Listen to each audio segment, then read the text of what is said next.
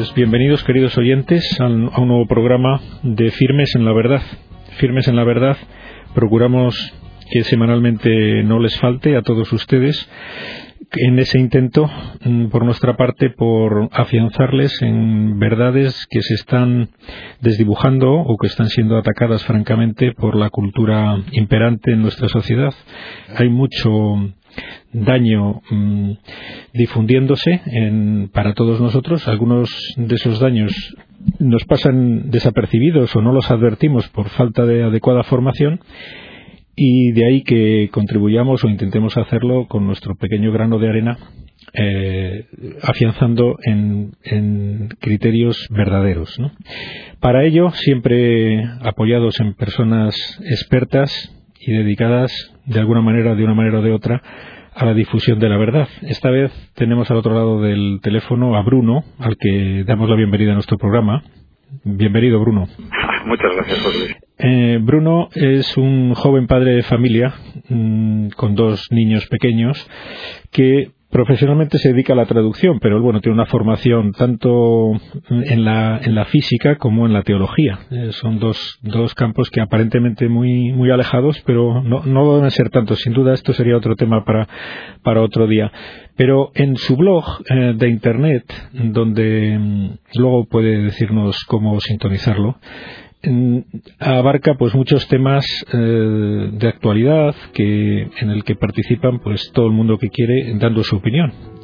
Y ojeando su blog esta mañana cuando sabía que iba que se había ofrecido a participar en nuestro programa vi que tenía un debate y sobre el adulterio. Entonces a mí me parecía un tema muy interesante porque lógicamente este es un tema que está a la orden del día a lo mejor más de lo que muchos mm, podemos pensar o muchos sepamos y eh, hay mucha gente que necesitaría ayuda en este en este campo tanto para evitar semejante situación como para aquellos que han tenido la desgracia de caer en ella pues cómo enfocarlo y cómo, cómo pues redimirse y recuperarse de, una situación que sin duda usted nos va a describir pero que no es nada nada halagüeña ¿no? ¿qué nos puede decir de este tema Bruno? bueno muchas cosas como es lógico ¿no? a mí lo primero que me ha llamado la atención de este tema, la verdad, es que he escrito varias veces en el blog sobre él y he visto que es de las cosas que tengo escritas en el blog eh, una de las que más a las que más llega la gente a través de Google mm, poniendo cosas en Google como eh, el adulterio, ayuda en el adulterio, qué hacer, quién me puede ayudar, ¿no? Y veo que, que es que la gente necesita ayuda en este tema, porque no, porque parece que no la encuentran. Yo Mm, soy católico desde pequeño y en todos los años que llevo en la iglesia, yo creo que nunca he escuchado en las iglesias hablar del adulterio, más que al Señor en el Evangelio, que sí que habla varias veces. Pero por lo que sea es un tema que no se suele tratar, que quizá da un poco de vergüenza o parece de mal gusto o por otras razones, por lo que sea, pero parece que no, no se suele tratar. Sí, que es como tabú, ¿verdad? Sí, sí, sí, sí. Mm, probablemente también tiene algo que ver que muchas personas, pues, eh, Mm, han, desistido de seguir la moral de la Iglesia en, el ámbito del matrimonio o que, pues contagiados de la ideología del mundo, quizá mm, no creen en el matrimonio indisoluble, piensan que es algo imposible y por encima de las fuerzas del hombre. y por eso, pues no, no se habla del tema. Sí.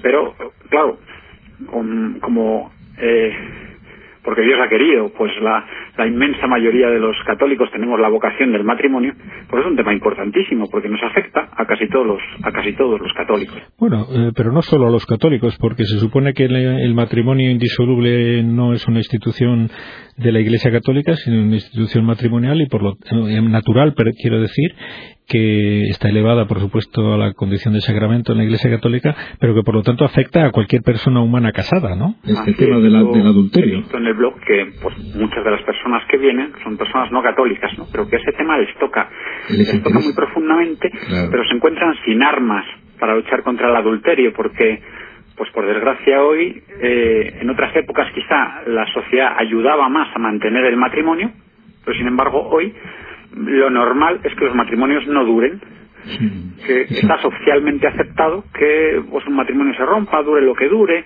mm, o que cada uno se vaya por ahí con otros, tenga aventuras, en fin. En otras épocas esto era muy raro, o al menos si no era muy raro, por lo menos estaba condenado socialmente, pero hoy pues no lo está. Exacto, quizás. Las personas que no tienen una una vivencia de fe se encuentran sin armas para luchar con ese adulterio, aunque ven, como no podría ser de otra forma, que es algo que les hace daño a su matrimonio, que les destruye, que destruye su familia, a los hijos, pero no, no saben cómo luchar contra ellos. Bueno, lo primero entonces que, que, tendría que quedar claro a nuestros oyentes es que por mucho que se vaya pudiendo considerar este hecho del adulterio como algo cada vez por más frecuente, más normal, y algunos intentarán justificar con, con miles de argumentos, todos falsos y, y evidentemente, eh, bueno, falsos en una palabra, intentarán justificar, eh, de, decir bien claro que es un error ¿eh? desde el punto de vista antropológico, humano, natural y, por supuesto, cristiano, que siempre eh, apoya lo de bueno que hay en todo, en todo lo natural, ¿no? Pues tengo un amigo que dice que el adulterio es la bomba atómica de la familia porque arrasa con todo.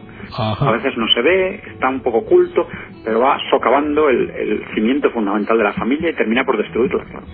Exacto, es decir, vamos a ver, entonces vamos a ponernos en, el, en, dos, en dos supuestos para, para analizarlos y, ver qué conclusiones podemos sacar de, en cuanto ayuda a los que nos estén escuchando. En primer lugar, el, el supuesto del. Vamos a empezar por el de la persona que ya ha cometido el error de, un adulterio y, que, y, qué hacer, cómo enfocar eso. ¿Es, ¿Es posible la curación? ¿Es posible la, la recomposición del matrimonio, del amor matrimonial, del amor conyugal?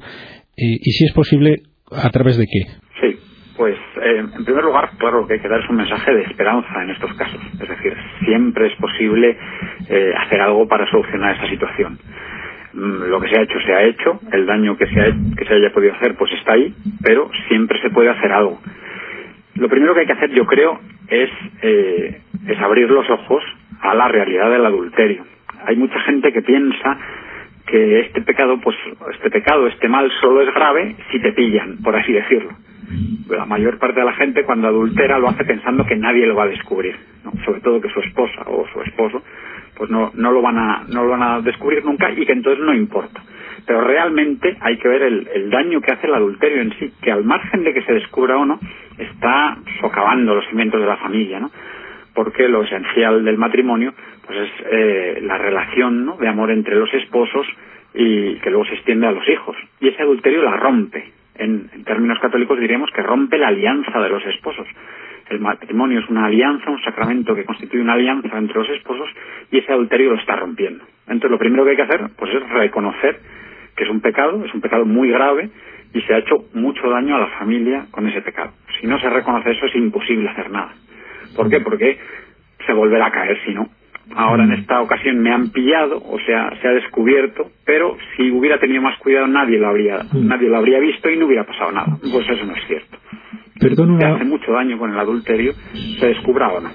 Perdón, una pregunta que me surge a raíz de lo que acaba de decir. Eh, el matrimonio, mm, desde el punto de vista natural y, cristiano, es la unión indisoluble de un hombre y una mujer. Indisoluble.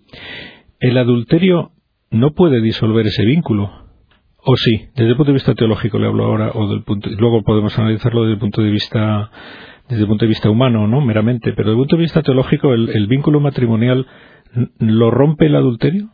Pues efectivamente no puede romper del todo ese vínculo, es imposible, ¿por qué? Porque el matrimonio, el matrimonio cristiano es un sacramento, entonces la, aunque humanamente sí que podría llegar a destruirlo, pero gracias a Dios está ahí la garantía que ha puesto el mismo Dios para que eso no se pueda romper. ¿no?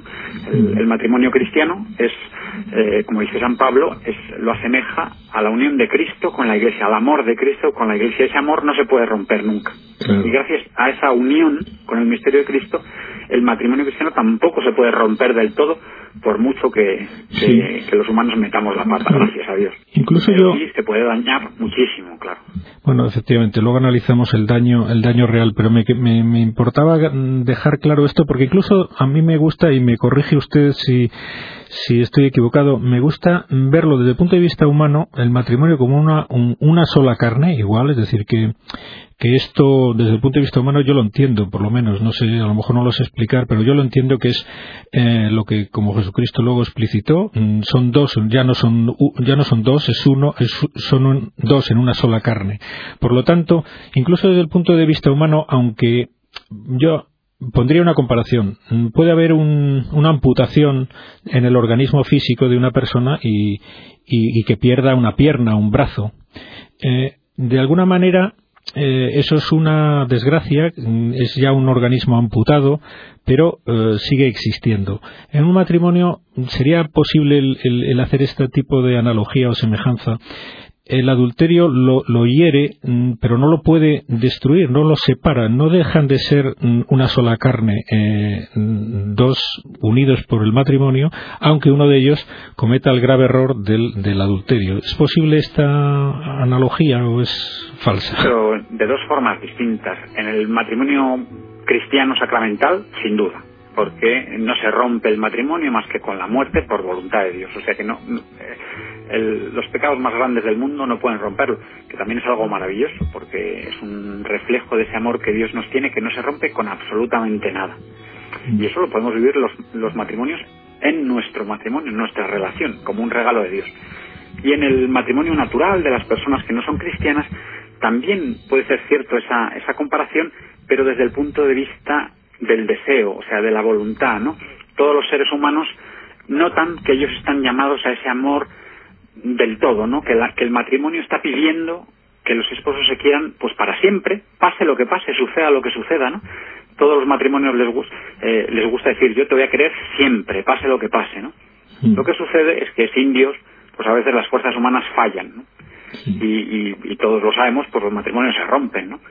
Todas las, casi todas las sociedades actuales ahora mismo eh, aceptan el divorcio como un reconocimiento de esa debilidad humana. Ya, pero Dios pues, pues a veces a veces prevalece sobre los deseos que Dios ha puesto en el corazón de los esposos. Pero no sé, mm, pero es una ruptura jurídica, pero una ruptura antropológica quizás sea imposible de producirse. Cuando dos personas se han entregado mutuamente en el matrimonio, mm, a mí me gusta verlo así, ya le digo que le pido su opinión porque es, es algo que, que yo acepto el que pueda ser erróneo, pero eh, que es una fusión mm, antropológica eh, que, es imposible de destruir. Es decir, por eso por eso mm, a mí me, me parece que es una forma de, de, enfocar esta, este, este drama del, del adulterio, una herida muy grave pero subsanable, es decir, que luego mm, nos dirá usted cómo, cómo afrontarlo, es decir, él destruye el amor, indudablemente, pero el amor es recuperable, ¿no? Pues el amor recuperable en principio siempre, ¿no? Siempre que se quiera, ¿no? Que se desee, que se desee recuperarlo, porque de nuevo porque como la, la sociedad de hoy pues tiende a, a, favorecer la, la, disolución de los matrimonios, el divorcio, pues a veces es, eh, eh, convence a los esposos de que no merece la pena, ¿no? De que lo mejor es tirar la toalla, pero esto no es cierto. Pues si hay algo que merece la pena en la vida, ¿no? Es mantener mantener el amor natural y sobrenatural. Eh, yo, yo diría que, que una, una segunda cosa muy importante cuando, cuando ya se ha cometido el adulterio es mm, no intentar justificarlo, que es una tendencia típica del ser humano, ¿no? Uno peca y entonces mete la pata y entonces intenta echar la culpa a cualquiera menos a sí mismo, ¿no? Todos lo hacemos con nuestros pecados de todos los días. Pero en el adulterio pues es, es, es muy típico. El marido tiene una aventura, y en lugar de reconocer lo que ha hecho, lo que hace es echar la culpa a su mujer. Es que mi mujer no me comprende, es que estoy muy solo, es que yo también tengo derecho a ser feliz, es que en mi casa me obligan a, siempre estoy trabajando. Bueno, todo eso es, es un engaño, porque al final somos responsables de nuestra propia vida. Entonces hay que reconocer, cuando uno ha pecado, hay que reconocer que lo ha hecho porque ha querido. Hay muchos factores, muchas causas, pero al final lo definitivo es que uno voluntariamente, libremente, ha querido dañar su matrimonio o ha estado dispuesto a dañarlo por obtener pues lo que quería, ¿no? Mm. Eso también es esencial porque va en contra de lo que nos sale de dentro generalmente, que es justificarnos, echar la culpa a los demás. O sea que es un requisito indispensable, indispensable el que comete el error de adulterio reconocer que ha sido por una, una responsabilidad suya y de nadie más, ¿no? Claro, suya y de nadie más. Pueden, eh, por supuesto, hay cosas que influyen y ningún matrimonio es perfecto, pero al final la culpa la, tiene, el, que, el que ha cometido el pecado y eso debe reconocerlo porque es, es necesario para sanarse. Si no, el que no mm. reconoce que está enfermo no puede sanar. Sí.